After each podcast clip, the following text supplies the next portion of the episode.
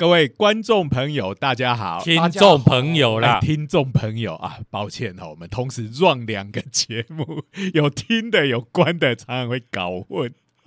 重来，重来，各位听众朋友，大家好，大家好，欢迎再次来到我们热血科学家的闲话家常的时间。是的，哎，最近网络上有个蛮大的新闻哈。哎，虽然说是最近，不过播出的时候已经 过了两三个礼拜，就是这个马斯克是把 Twitter 给买下来了，买的好，他为了要言论自由，对，大概马斯克是在脸书被封锁太多次，我忍不住就看到一个新闻，就是有一大堆人说哇。感谢马斯克，因为前一阵子推特不知道什么原因进了一大堆 AV 女优的账号，然后呢，马斯克一旦买了推特，这些女 AV 女优的推特账号纷纷全部都复活了。马马斯克有因为这样子下令吗？我不知道。可是我听到的是刚好有个消息，到底马斯克的推特会不会让？川普 的账号复活了，以他的理论来讲，他应该要让他复活。是啊，是。不过现在川普也已经做了他自己的平台了啊，所以也许川普也不见得会回来，就是 好。那然后他买了这个之后，其实就很多我都已经搞不清楚那是梗图还是马斯克真的有这样讲哈。哎，有这个应该是真的，好，就说我要把可口可乐买下来。然后，而且要把第一版的那个有骨科碱的成的配方，把它恢复加回去。然后还有一个就是，这个可能就是网友做的，因为马斯克有回复，他是这个是写我要把麦当劳买下来，然后修好全世界的冰淇淋机。哎，你们会觉得麦当劳的冰淇淋机会常常坏掉吗？会。会哦，哦哦，可能是我并没有很常吃他的冰淇淋，然后这个就有截图，马斯克截了这一张图，然后就写说：“抱歉，这个奇迹我是做不到。”真有梗，真有梗。然后还有一个，这个我就不知道是真的还是假的。他说：“我要把抖音买下来，然后把它删掉。” 好了，这个哎，马斯克真的是一个很有梗的人，真的，我们那当然超有梗的男人。他他的主要的事业在电动车，但是其实他最受瞩目，好了，或者至少最受我们三个主持人的瞩目的，其实是他在太空方面的活跃。对，我我期待他未来要移民到火星，我就看看蟑螂到底会不会出现。那你在担心蟑螂之前，有一个你更该担心的。其实就是我们也讲过很多次的，就是水熊。哦，之前讲过那个星际争霸战的。哎呀，这个施老师每次讲说，哇。又轮到水熊了，这简直是我们的看板娘，我就忍不住问她了，到底水熊是公的还是母的哈？不，一定有。如果是雌雄一体，它一定是有公母。你这到底有没有性别？就讲的非常不符合政治正确。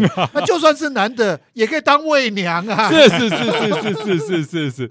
哎，不过后来这还真，我真的查了一下哈，反正它这种缓步动物，还真的是雌雄一体。哦，所以它是可以有别的性，有性，这不重要嘛？也可以当女装丽人啊？你怎么这样子？也许对，也这种生物真是有各式各样的哈。然后，因为刚刚啾啾讲蟑螂哈，火蟑螂到了火星变得很可怕哦。原因我们都知道，蟑螂的生命力超强，超强，很难，而且最要它拳脚功夫会变得很厉害。可是你要讲生命力强，这个蟑螂比起水熊来，大概还是要。这个甘拜下风哈，这个水熊应该就是呃，现在我们已知这个呃，嗯，最难干掉它的，在各种艰困的环境底下，在太空这么严苛的环境，它可以在太空中生活，然后哎，可以在这个接近绝对。零度的的环境下生活，也可以在超过一百五十度这样子的高温的环境下生活。还可以有，之前还有人拿枪打他，就是用枪直接直击这个水熊，也打不死他。你看，高温、低温，然后放射线、真空、超高压，全部都难不倒他。我怀疑他根本就是魔鬼终结者 T 八百星。你如果把它放大到人。人的大小哦，那一定是会是一个超可怕的生物。对呀，不过它好像是对于这种物理攻击是非常耐耐受性非常好哈，因为它会进入一个所谓的隐身的状态，它会把全身的水分排掉。然后就进入类似像假死一样的形态，这不是《啾啾》里头的故事里头的那种救急生物的概念吗？第二部那个对呀，对对不对？对在不不利的状况下，就把自己变成一个那种可以承受环境的假死状态。好，因为你只要是在所谓的活着的状态，你免不了一定有新陈代谢嘛。嗯，那你在宇宙空间这个什么都没有，好，那你当然是没有办法正常的在那边生活，所以就是。它可以进入这种假死的状态，那你要怎么让它恢复这个假死的状态呢？其实就跟泡面一样，你就给它倒点水下去，好，它就会生龙活虎。根本就是风干风干的生物直接加水。但是呢，这个海参吗？水熊虽然说，哎，这个其实真的也是很奇妙。我们说现在的生物都是演化来的，这个水熊没事演化的这么厉害，它到底？经历过哪些事情，实在是很令人好奇。他一定有被死假面给刺到，对 对对。我不当人卡兹的碎片吗？好了，好讲了一部，他过得非常辛苦哦，经历了什么事才会把他历练成这样子？对，应该是说他就是诶，分布出去要做最广的分布。你要到这，你看，你看，就算是我们说地球，地球有这种极地啦、深海呀。本来就是非常严苛的环境嘛，哦，所以呢，它要啊在这种地方生存，可能就是这个扩散出去的最佳化的解就是这样子的。对，不过真的是在呃，因为我们讲说各种严苛的环境，好，通常都是会偏向某一种嘛，哈，因为你你不会有一个环境同时又是超低温又是超高温，同时结果它两种都有，哎。好好，那也因为它这种特性，我们之前也讲过，我们要把它送到这个光子帆船。哦，不要拉船，大家还记不记得？记得，不记得没关系，请你赶快回头去看一下节目。哎，那你要是忘记是哪一集，没关系，你就从第一集把它看到最后一集。哎，我们每次都要讲这。然后最重要的是，如果你自己嫌这样子找的速度太慢，你还可以找十个朋友一起来帮你找。哇，我觉得我们我们急需要这个视听率要提升哦，不然计划可能不会过。好了，那所以这个水熊虽然在科幻片里，上次我们提到了这个这个他用的 Star Trek 里，哇，还可以超空间跳跃哈，这个他大概还没还。还还没有这么厉害啦，哈！他是不是他不是自己会超空间跳跃？他是在超超空间后，他具有导航的能力。哦，那在那一部里面的水熊真的就是跟人一样，开玩笑，是非常凶暴的生物。这个忍不住让我想到了那一部什么《沙丘魔堡》的里面的那个，诶，香料大概异曲同工之妙，可以辨别方向，可以让那个驾驶员在跳跃的时候 可以知道方向。哎，这个在科幻的想象里头，这是很必要的哈。因为世界太大了，不然你就迷路了。所以，就算是不能跳跃，啊，就算是能跳跃了，你那个方向也是要知道。对，跳到哪里而且跳跃超危险的，对不对？你回到正常空间的时候，会撞到谁，你都不知不知道。对呀，一跳跳到太阳里头去，那你就挂掉了。所以一下子跳跳跳跳到那个建筑物里面，你也只卡死在里面，被封在水里面。然后就沉入东京湾。好了，不过我们今天要讲的是水熊，它比较属于它的日常平稳的生活的那一面。刚刚我们《啾啾冒险野狼》的第四部了，哎，回到了杜王町。我我们刚才这边夸哇，水熊超厉害的，但是呢，请要注意一件事情，它其实是一个非常哎。小的对动物，而且是你看缓步动物，对对对，它分类上叫缓步动物，一听名字就是走路走很慢，所以 意思就是它跟树赖是差不多的。好，所以真的是各式各样不同的形象都在他身上展现 哈。那水熊它正常它喜欢的环境哈，虽然。他可以忍受各种极端的环境，不表示他很喜欢那种。他其实是还是喜欢在温暖潮湿的地方啊，最好是有长一些苔藓类的生物啊，那是他最喜欢的栖息地啊。可是呢，哎，你看现在全球气候变迁，对不对啊？那万一它生长它。生活的那个苔藓那个尸体干掉了，哎，其实对他来讲也挺麻烦的，对不对？他不就假死就好？他当然可以进入隐身状态，然后等下一次下雨，这个青苔又长出来。好，可是呢，其实没事，大家当然还是跟九九第四部吉良吉一样，想要过着平稳的生活。所以这个时候，哎，他们有时候也会需要。呃，因应环境的变化，他要做一些迁移。嗯，那说迁移这成什么问题？哎，他可能是地球上第一个完成星际飞行的。就多就多吧，对你刚才都讲，它分类是反步生物了。但是这件事情毕竟还是没有发生。我们人类不会为它做一艘光子帆船，让它从这个湿地搬到另外一个湿地。需要用帆船吗？对嘛？水兄，你平时缓步。移动太慢了，我们人类帮你一个快速移动，我们人类还真是做了不得了。其实这个水熊没有人类的帮忙，它有时候还是可以蛮快速的移动，因为它很小只嘛，所以很轻。它在的地方如果干掉的话，有时候风一吹。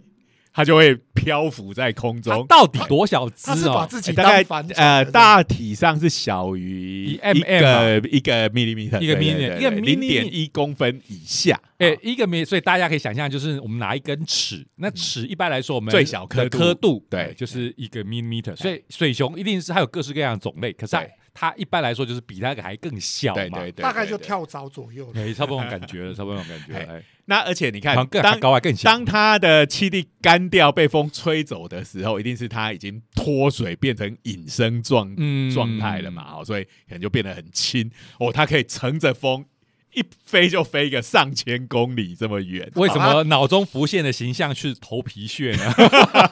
我 我还以为你要讲蒲公英，我以为觉得那像蒲公英。哎，这是个没诗意的家伙。果然是不愧每天都爱吃 Oreo 的人。好，那但是虽然他可以做用这种方式进行长距离移动，可是他完全不知道掉下去会是什么地方。也许掉下去的时候，他还是一个很对他来讲很不喜欢的地方。没关系啊，就要继续都已经奋力往上跳了，就不要管落点在哪里了。好了，这个岛本和彦的笑话没有人听得懂，热血发言的。哎，anyway。所以，对于这一个呃水熊来讲，就算是像头皮啊，不要像头皮屑啊，就算像蒲公英一样乱飘，它仍然就是没有办法有自己的意志，哎，反映在这上面。所以，这个就像我们人类一样嘛，好，我们人类有各种的交通工具，我要去很远的地方就坐飞机呀、搭车啊什么的。好，那如果你今天是在一个情况下，呃，你出生在一个非常贫困的地方，好，然后。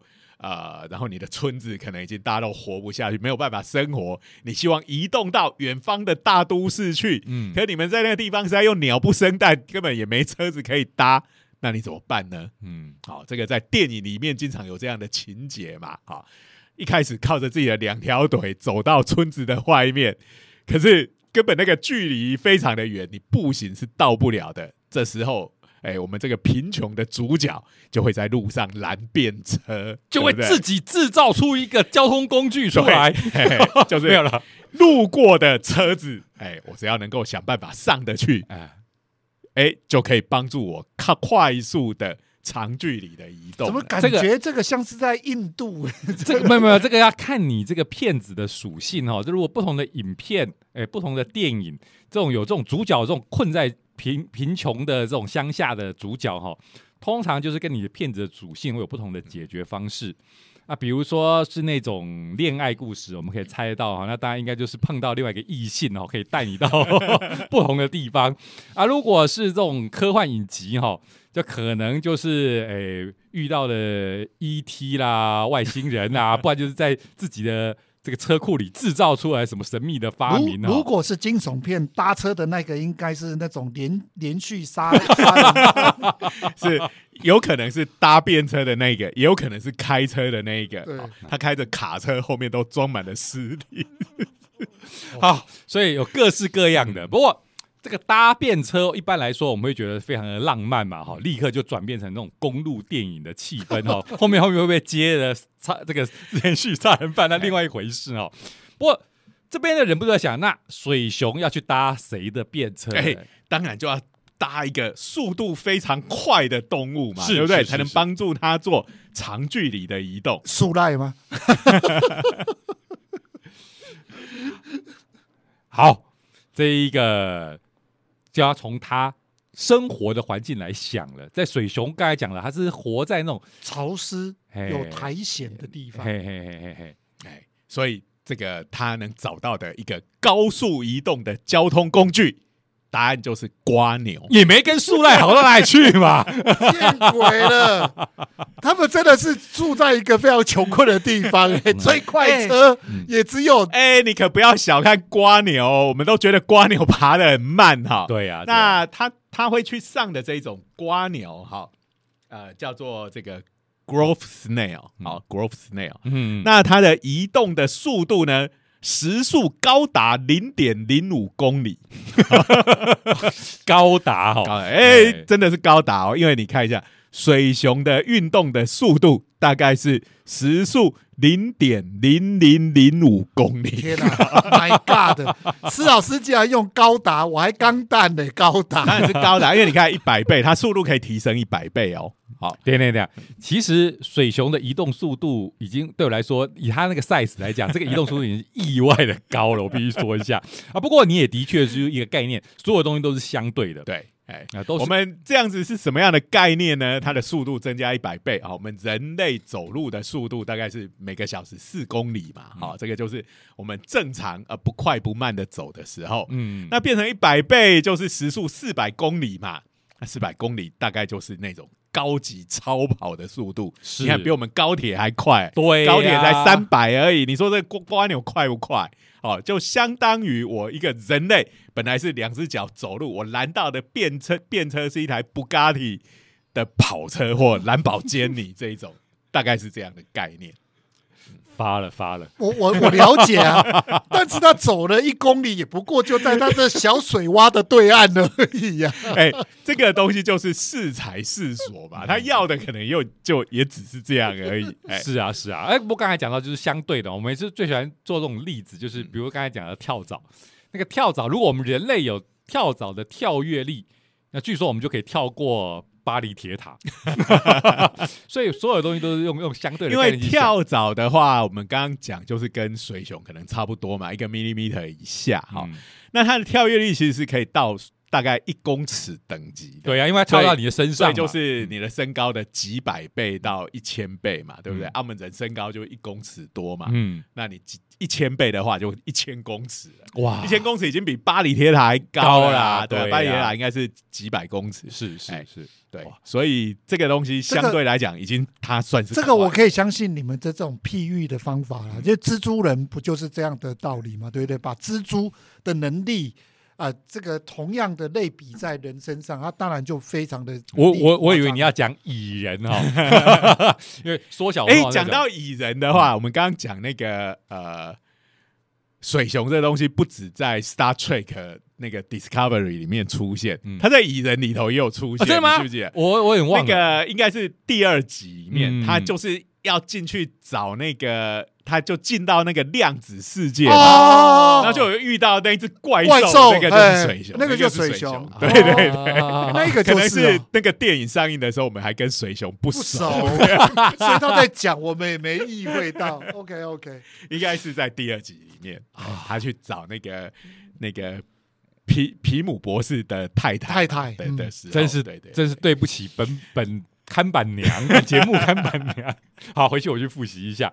好哎，所以刚刚讲的是所有都是相对的概念，而且另外一个就是说，因为瓜牛的栖地的喜好，你看潮湿的苔藓这个东西，就是瓜牛也是会在那个地方出没的嘛，哦，嗯所以他们有对于环境有共同的喜好。嗯。好那瓜牛想要离开这个地方，它的目的地一定也是另外一个哎对，类似的环境，所以对于水熊来讲，就是一个很好的交通工具。好，好。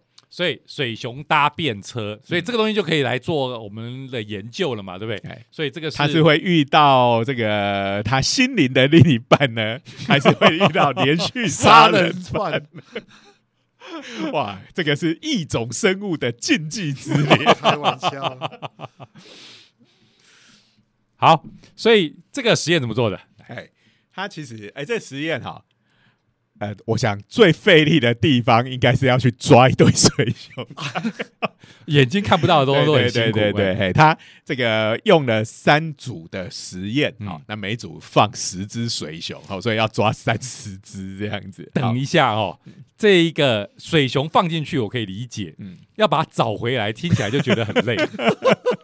以前我跟施老师以前做实验的时候，做那种超导体实验的时候，哎，一开始，哎。这个就是我们念硕士的时候嘛，那时候应该还记得嘛，就是吴茂坤院士，嗯，然后刚回台湾的时候，然后我们在这个追随他做这个超高温超导的实验，然后那时候我们烧出来的高温超导体都很小颗嘛，对，我们常常开玩笑就是说跟鼻屎差不多大，差不多，可是这个鼻屎的话，我们也会挖出很大的一颗，应该它的大小就是比较大颗的鼻屎，反正就是非常小颗啦哈。所以那时候我们要其实是小颗还大颗，非常小颗啦，好啦，非常小颗。吐槽。其实那个做出来，呃，整个完整的样品大概是一个像一个硬币。比一块钱的硬币再小一些，对。但是因为我们要做量测的时候，就要把它再切的更小块，更小块。对。然后你把它切的更小块之后，你还要接线，你要接四个线，因为我们要做所谓的四点量测，所以这个接线你一定要在显微镜下面接，因为每根线那个接上去的线，那个那个粗细，我们做比方，它不就是比头发还更细一点点？OK，好，所以你要在。这一个显微镜下面拿着镊子，然后把样品接拉过去，然后这边接线，然后不小心你的镊子用的力太大，它就飞出去，飞到地上以后，你就再也找不到它了。有时候你想要把它找到的时候，你都怀疑这个到底是我刚才的样品，还是我真的还是鼻屎？所以有这个痛苦的经验，我还记得哦，施老师那时候做完这个以后，就决心要改。改对改做理论，因为我很不会接那个线。那个那种线有两种接法哈，一个是用那个胶水哈，然后那个胶水里头都是银的颗粒哈，叫银胶。那为什么用这么高贵的胶水呢？因为这个胶粘上去之后，要让它那个导电性要够好。嗯嗯嗯。那另外一种更好的是用一种金属叫做铟啊，铟就是金字旁在一个元音的音啊，音点点。那那种金属很软，好，然后就是把它压下去，然后因为我们那个超导的样品是像陶瓷一样，嗯，里面有很多的孔隙，是，所以那个那个理论上那个因这个金属它就会就会跑进有一部分跑进那个那些孔隙里面，就好像爪子抓住，然后对。那边就连着那个白金线，我想起来这个实验室里头都是一些贵金属，一定的，一定的，嗯，然后呢？哎，我我在用这个音点粘那个线，我怎么粘都粘不上去，怎么压怎么压就掉下来。哎，再多夹一块，最后就夹了一大坨，比我的样品还要更大坨。而且你看，一个鼻屎大的样品上面要连接四根线，哇！所以其实是非常精密的工程，我就为此非常的困扰哈。那有一天，这个吴茂坤老师进了实验室，我就赶快去问他：哎，老师，我这个。呃，线老师都接不好，你可不可以教我一下？这个有什么诀窍在这里？王老师就说：“好啊，来来，你看这个很简单的，他就来啪啪啪啪，我从一还没数到四，他已经四根线都粘好了。”我觉得。吴老师这样子很不厚道，你知道吗？对有一些天才而言，他手脚很快，他就觉得这超简单啊！我做一次应该很难呢。但是他就可能觉得就是这么简单，应该每个人都做得到。你还记得我们讲那个海洋堂的那个天才的那个 那个塑形师有没有？他一讲说这个有什么难的，就哒哒哒哒，对对，就讲说谁去问他，他就说哒哒哒哒。然后第二天我就改。改行去做理论去，吴老师，你现在知道了。哎，不过我还是在吴老师的实验室底下的理论部门这样。这个要诀绝对不是口诀，不是那个哒哒哒哒四下你就可以粘上去，要承认哦。对不起，那不是白金之心哦。你讲哒哒哒哒，我们用的是白金线，没有错。哎，为什么讲到这里？没有没有，我是强调。这个的确，他说跑走了就很难找到他。我们这边只是借由我们以前的经历来指向我们这个敬意啊。对对对，你在做实验的时候要观察这种非常小、非常小的东西哦，其实是非常你去看他的他的理论写的一派轻松，就是实验完了再数数看哪里有旗帜。对对 对，那么那么小的东西真的是很不容易找，而且像那么小的东西很多又都是透明的，对，因为它的组织非常的薄嘛。好，那它分成三组就这样，它每一个标准就是有一个。塑胶做的盒子，嗯，方形的，然后中间再放一个比较小的用锡利控，嗯的盒子。那这个水熊都是放在中间的小盒子里面，好，然后呃里面外面都有加一些水这样子。然后这三组有什么不一样呢？第一组就是这样子而已，好，水熊就放在里头，就只有水熊，其他什么都没有。嗯，第二组就是哎，它有放瓜牛。在外面，你们的超好来了，布卡里的，开玩笑的，来吧，对。然后第三个就是，他除了放瓜牛之外，在中间的小孩子里头，还有放一些这种苔藓类的植物在里面。开玩笑，他们连停车场都有。没有，这这停车场的重点是它可以吃吧？对不对？对对对对，这苔藓是他们的食物。那呃，然后就这样子观察了一阵子。嗯，之后就发现，哎，这个在什么都没有，这个就是对照组嘛。嗯，这个对照组里面呢，就发现十只水熊都还乖乖的待在中间的。等一下，等一下，这种东西就忍不住要吐槽了。不然你以为是它是会超空间移动吗？哎，它可以爬出去呀！哎，水熊，哎，开什么玩笑？地表最强。等一下，我可以问一下，它到底是多久之后观察水熊的速度？刚刚你还记得吗？七十二小时，七十二小时。所以我觉得，的确是他如果想走是有可能的。不过，哎。如果是我的话，我可能也不会想走嘛。放眼望去，外面也是什么都没有。对啊，哎，然后那个呃，还要费那么大的力气爬过那个盒子的边边。而且他停车场都可以吃东西了。没有没有，这个是没有没有，这个不是停车场，它是纯停车场，没有盖休息站。哦，虽然我会觉得很荒谬哦，是吧？说这这个这个水球应该就在里头哈，应该不会跑出来。不过它是其实是有有一个应该是开放空间，不是把它关在里面。对对对，不是关在里面，对，应该是没有盖盖子的啊。我你一想说，它没有超空间移动，又没超能力，应该是不会出来。对了，它没有上盖啦，所以它是可以爬得出来的啦。以前这个画那个什么妖精那个呃那个什么妖妖精毁灭者还是什么？嘿，妖精毁哎，是啊，妖精毁灭者。哎，忘了这个，就是一个漫画家说他在他的工作室里头新盖了一个工作室，那个工作室是一个密闭完全的密室，但是他在密室里头一直会发现有虫会跑进来，他就把那个中虫，我发现这个虫该不会是有超能力的虫吧？所以就把虫放关在一个瓶子里头，整天观察它，看它不会因为因为它的超能力的展现瞬间移动，它就可以得诺贝尔奖了。就后来发现。这个虫是从它的冷气机的管子里头爬进来的，它的密室，自以为的密室，并不是真正的密室。就是对人类是密室，但是对蟑螂就不是密室。他还为为了这件事情。特别兴奋不已，特别画了一个漫画。OK 啊，妖精狩猎者了，对对对对对，好了好了，这个漫画家史尚玉还蛮有梗的哦。然后看了他的故事，差点笑死。所以这个水熊基本上我们也不用期待还有什么超能力。没有没有没有，对那个超空间导航，那个在 Star Trek 的世界里头的确是有啊。那在目前的地球上，我们这个水熊的品种大概还没有这种能力。也就是说，它还是。是 trick 在那边，对对对对对，它它通通在那那个中间的 cd 控盒子里面。想来就是因为它里头有水，所以它也不怎么对急着去外面没有什么好处。对啊，对。好，那第二个第二组呢，就是有放瓜牛在外圈，嗯。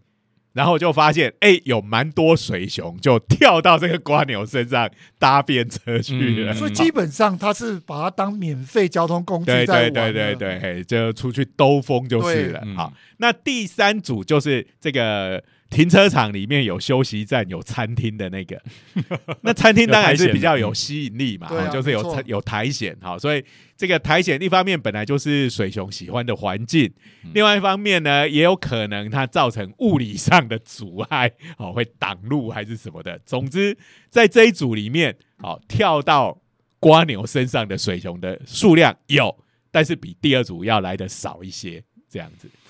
这边忍不住哈，对不对？因为虽然我们都是诶，就是看人家的报道嘛，对不对？看人家的研究结果，然后今天我们在我们节目上聊一聊。可我忍不住脑中浮现，就是等一下，那这瓜牛愿不愿意出去也是一个问题吧？他们应该是没有让瓜牛出去，他还是把它关在那个，就是他在活动范围应该就是在那个比较大的盒子里面吧。所以没有重点是。他要研究的是这一个水熊有没有离开那个实力控盒子嘛，没加盖的食用盒子嘛，对不对？然后有瓜牛这边跑来跑去嘛，那瓜牛本身的喜好呢，他被被无视。瓜牛本身，我我的意思是这样子，瓜牛本身应该也会受到那个苔藓的影响嘛，所以。你的超跑，你说我挑上我的超跑了，但是抱歉，我这个超跑是有自由意识的，我就是不想离开 离离开台所以他可能并没有去看这个瓜牛怎么移动，他只是看有多少水熊上车。哎，应该应该是这个。所以他这个东西，其实各位会觉得说，哦，这个跟说。水熊会利用瓜牛搭瓜牛的便车来搬家，做比较长距离的移动。其实还没有真的做到那个程度。嗯，因为你如果要真的做到那个的话，你那个实验的那个环境就要做的更大一点了，对不对？对啊，没错啊。刚刚才可以应该，我猜他这是这整个 project 里头是。呃，比较初步一点了解了解。的研究，因为刚才我们讲到的就是这个变音，就是说多了一个苔藓嘛，一个是没有苔藓，一个苔藓，然后呢，这一个水熊移动的量就有改变了。对，那我们现在就是要猜它的原因，所以你看到研究团队还讲说，不可能不止一个原因，这个研究有原可能是水熊哦偏好这个苔藓。那有可能苔藓造成的阻碍，那我这边也提出一个可能，就是你搭那个便车，便车本身也有偏好对苔藓的偏好，因为我忍不住就这样想嘛，这个东西我们用超跑来做比喻是不错啦，可是呢它是活的，所以有点就像是哎你在骑马，啊不是，机场 具有智能的车，抱歉哈，这个哎 P P。真是老人频道，别这样子吧，老哥。哎 哎，对对对，P 车不是还有，它是智慧的结晶什么？哎，那个那个词我都都忘光了，然后多念一段一段那个。对对对对对，哎，霹雳车和霹雳车其实很听话的啦。我想到的是，哦，超不听话就是上次去骑马。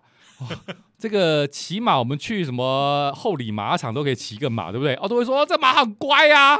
哎，很乖是很乖啊，上去就完全都不听你的，然后跑去。这是根据那个银之尺的故事，就是这是马压根就瞧不起你，瞧不起你，会载着你跑去啊，对着栏杆磨蹭。他磨蹭可是要抓痒，问题是我的脚就夹在还要抓痒的地方跟栏杆中间。他应该觉得你也很痒，在帮你抓。哦，然后像上次不是什么奥运的时候有那个马术比赛，对对对对对，哦，造成那个惨剧哦，那个马完全完全不听话，对不对？啊，所以严格来讲，这个用超跑来比喻当然是一个好比喻，因为是速度上面，但是那种活的东西，有时候总觉得，哎，它是一个很不可靠、受控。对了，不过现在至少确定了一件事情，水熊是会搭便车，是是是是是是是。不过呢，哎。其实这个便车是有点危险的便车，好，所以开这么慢的还危险哦，哎，一百倍的速度，哎，危险的地方在我们刚刚讲的，你的公路电影是走连续杀人魔的那一边，哇天哪，哎，这个。这个研究者意外的发现，虽然水熊喜欢去搭瓜牛的便车，等一下，意外的发现，水熊里头也有 连续杀人魔。你搭上瓜牛的时候，发现上面已经有一个另外一只水熊在上面。对不起，那到底危险的是水熊还是危险的是瓜牛？并不是，哎，如果是人类拍的公路电影，是另外一个人类是连续杀。对呀，所以我说刚才我们的讨论逻辑会让你误会，水熊不只是雌雄一体哦，而且呢，他们还有连续杀人魔，还有抱歉哦，变态的哦，千万不要误会了，我们不是要讲这个，就是说呃。因为瓜牛，大家其实应该都有玩过，对不对？没有玩过也有看过。抱歉，他没有玩过。他身上其实是会有一些黏液的，对不对？嗯。好，而且大家如果看那个蜗牛在地上爬的轨迹，其实后面就会拖着一个黏液，对对。所以它的那个身体会不断的分泌出粘液，是。可是粘液暴露在空气中里头，就又很容易会干掉。那它就要继续分泌黏液，嗯，所以我们在尤其是我们东海大学这种生态丰富的地方，是瓜牛是非常多的。每次只要到了那种雨季的时候，下雨天瓜牛都会跑出来在马路上，有有有有有有有，而且不小心踩到以后，你就会心怀一种愧疚感，就是会这样啪吱一声。对对 对，虽然是非常清脆的脚感，但是你说糟糕了，我踩到的应该不会是 Oreo，应该是一只 瓜牛。这就要看你踩到的时间哈。如果是雨刚挺地板还是湿的时候，你可能就是那个凶手哈。可是有的时候是已经放晴一阵子了，其实那只瓜牛可能已经是被晒干在半路上。好，因为它雨天的时候很开心的跑出来，可是接下来这个放晴了，又出大太阳了，这个地面上已经被晒。晒得很干很热的话，不是号称超跑吗？那它分泌出来的黏液又很快的干掉，那它又得要再继续分泌，它就就很容易就就干死在路上了。哦，哎，忍不住要问一下，所以在这个东海的路上看到的瓜牛，通常都是多大？我们是那种非洲大瓜牛，真的是非洲大瓜牛大颗的，真的超大超大的。哎，刚刚讲到，我好久没有看瓜牛了，这个差不多，大概就是跟我们的手指头。的长度来来来，差不多。老人讲古节目又来了，有有这种非洲大瓜牛。我小时候因为鹿港人嘛，对不对？虽然我跟施老师都鹿港人，但是我是呃小时候长大的时候还是在鹿港，但是施老师已经摆脱了乡下生活，移民到繁华的彰化市。没错。这个我们这些乡巴佬已经要被这些住脏话的人嘲笑了，但是我们的乡巴佬住鹿港的还是有一些童年乐趣、田野乐趣，就是我们真的以前哎，真的这就会在在家附近捡到，哎，在草丛里有捡到那个巨大的非洲大瓜牛哦。对小时候来讲，那个非洲大瓜还真大只嘞。哎，而且我记得小时候那种大只的还不是那么常见，很多是那种很小只的，有没有？嗯，哎，就是大概我刚刚讲非洲大蜗牛几乎是一根手指头那么那么长，然后乳白色的，对对对，比颜色比较非洲大蜗牛颜色是很深的，是有点咖啡色，有有的地方还几乎是接近。黑色的非洲大瓜牛当初引进是不是为了要把它当做食当食物材，然后就后来不成功，然后乱放，哎呀，大概生态浩劫、福寿螺的状况。解释一下，当时并不是这样，当时是因为想要卖法国菜。哦，真的？对啊，瓜牛啊，就我们讲那个田螺，对啊，其实就是非洲大。对对对对，因为我有讲，我我们华人其实很少在吃瓜牛啊，料理没有这一道，我们不会特地把这个当做。可是会吃田螺。啊，田会吃田螺，对对对，但是我们没有不吃蜗牛，对，我们不不特别的把这个当烹烹调嘛。啊，那时候是为了这个可以增加外汇，嗯，以为说这农产引进来就养殖之后就可以外销，想说高级的法国料理应该是可以卖个好价钱。那结果嘞，为什么失败？因为有这个运船运的关系，那个新鲜度。然后再来就是，再来就是就是运到法国去，人家已经不行啊。另外就是呃，那个寄生虫这一个问题，对啊，解决这边要讲的就是寄生虫这件事情是很严重的，所以千万看到瓜你要保持敬意，上面的寄生虫很多，绝对不要吃它哦。哎，而且你可能会吃到水熊哦。对 对对，它都在上面当没有缴钱的这个。那我说这个瓜牛的。这这样子的特性为什么会造成水熊的这个危机呢？哎，水熊不是超强的吗？对呀，这个其实是非常有趣的一个现象，而且有点吊诡。嗯，那个瓜牛哈，它身上有很多黏液，湿湿的嘛，那这是水熊喜欢的环境嘛？好，那这时候没有问题，可是它会很快干掉，对不对？嗯，对。那它干掉的时候，水熊发现啊，我旁边都干了，赶快。我排出全身的水分进入假假死状态，救急生物，现在就开始。然后结果过没几分钟，瓜牛的黏液又跑出来了，哎，环境恢复了，赶快吸收水分。这个泡面呢，这个就泡了又干，干了又泡，泡了又干，干了又泡。